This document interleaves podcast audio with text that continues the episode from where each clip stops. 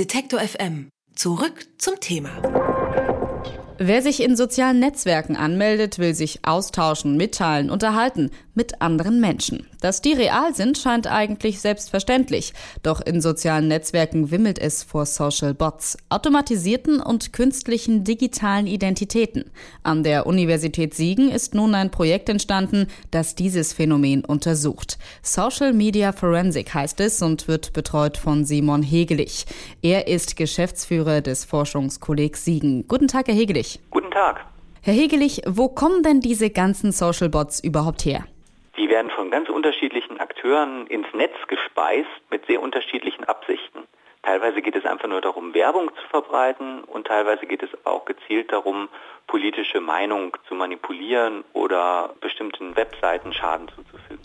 Können Sie denn da ein paar konkrete Beispiele nennen, wer so Social Bots wirklich online für sich arbeiten lässt? Also der Fall, wo ich einfach die beste Datenlage zu habe, das ist ein Social Botnetz, was im Ukraine-Konflikt aktiv ist. Das heißt, wir haben es da mit etwa 15.000 Social Bots zu tun, die pro Tag etwa 60.000 Twitter-Nachrichten absenden und die meisten davon sind harmlos. Da geht es um Sport oder um Nachrichten aus der Ukraine insgesamt.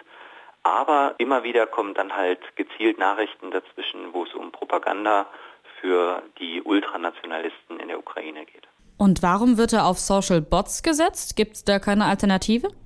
Die Alternative sind Trolle, also Menschen, die ganz gezielt solche Nachrichten verbreiten.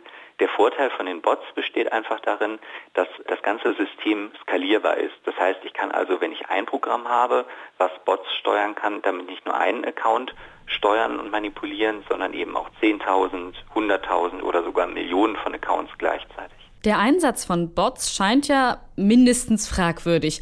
Lässt sich hier mit rechtlichen Mitteln nichts dagegen machen? Der Einsatz von Bots ist in den sozialen Netzwerken meistens durch die allgemeinen Geschäftsbedingungen verboten. Twitter zum Beispiel geht gegen Bots vor, aber die müssen die halt auch erstmal erkennen und das ist nicht ganz einfach. Woran scheitert es denn? Ich meine, müsste sich der Bot nicht doch noch vom Menschen unterscheiden lassen? Das Problem ist, dass die Bots immer besser werden. Das heißt, Immer wenn bekannt wird, wie zum Beispiel Twitter Bots aufspürt, dann werden die Programme verändert, dass sie nicht mehr in dieses Raster fallen. Ein gutes Beispiel ist das Verhältnis von Freunden und Followern auf Twitter und das war ein Indikator, den Twitter benutzt hat, um festzustellen, ob ein User ein Bot ist oder nicht mit statistischen Analysen. Inzwischen ist es aber so, dass die Bots sich einfach alle gegenseitig folgen und dadurch eben auch sehr viele Freunde dann haben, was Bots vorher nicht hatten und sich so angepasst haben und nicht mehr erkannt werden können. Sie haben ja auch herausgefunden, dass Social Bots häufig Datensätze von real existierenden Personen aufkaufen. Wie verbreitet ist das eigentlich? Also existiert womöglich schon von fast jedem ein Klon im Internet? Das Hauptproblem dabei ist, dass in dem Moment, wo ich ein System habe, was einerseits auf Bots setzt, andererseits dann aber auch wieder echte Personen die Accounts steuern lässt, unmöglich wird, äh, das noch nachzuvollziehen, ob es tatsächlich Bots sind oder nicht, es sei denn, man findet irgendwelche Fehler, die da gemacht werden. Und genau das ist bei dem Botnetz, was ich verfolge, der Fall. Da können wir also feststellen, dass Accounts, die eigentlich die ganze Zeit durch das Botnetz kontrolliert sind, zwischenzeitlich dann immer wieder von echten Usern benutzt werden. Und diese Mischung aus, sage ich mal, Trollbüro und Botfabrik, das ist natürlich unglaublich schwierig dann überhaupt noch zu kontrollieren. Wenn das so ist, dann ist es ja für diese Social Bots auch wesentlich einfacher, eben politische Diskussionen und Meinungsbildung zu beeinflussen.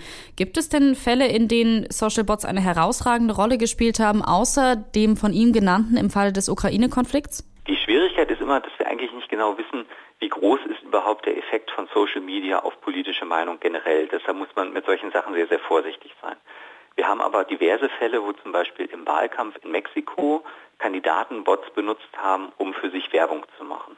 Wir müssten jetzt aber noch herausfinden, ob das dann tatsächlich auch die Wähler beeinflusst hat und wie stark. Das ist bislang einfach noch nicht untersucht. Jetzt sagen Sie, das muss noch untersucht werden. Wer hat denn daran eigentlich Interesse? Oder anders gefragt, wer finanziert denn Ihr Projekt? Unser Projekt jetzt, Social Media Forensics, wird finanziert vom Bundesministerium für Bildung und Forschung. Und ja, das BMBF hat ein sehr großes Interesse herauszufinden, was in diesem Bereich denn eigentlich passiert und eben auch, wie man die Öffentlichkeit davor schützen kann. Können Sie denn sonst noch jemanden ausmachen, eine bestimmte Gruppe, die besonders an dieser Aufklärung interessiert sein könnte? An der Aufklärung selber sind natürlich die Betreiber der sozialen Netzwerke interessiert. Die haben aber das Problem, dass sie ihre Erkenntnisse nicht unbedingt öffentlich machen können, weil ansonsten sich die Bots wieder darauf einstellen können. Ansonsten gehen wir in unserem Projekt davon aus, dass sehr viele staatliche Institutionen, Geheimdienste mit Bots auch selber arbeiten, was wir aber nicht unbedingt nachweisen können. Das geht aber also weniger um die Aufklärung als um die Benutzung. Egal ob Twitter oder Facebook, man kann sich nicht mehr sicher sein, ob hinter einem Account ein echter Mensch steckt oder auch nicht. Social Bots sind inzwischen Alltag. Sie teilen Sportnachrichten, aber auch hetzerische Botschaften voller Propaganda. Über das Phänomen habe ich mit Simon Hegelich gesprochen. Er leitet das Projekt Social Media Forensic an der Universität Siegen. Herr Hegelich, ich danke Ihnen für das Gespräch. Ich bedanke mich. Alle Beiträge, Reportagen und Interviews können Sie jederzeit nachhören im Netz auf detektor.fm.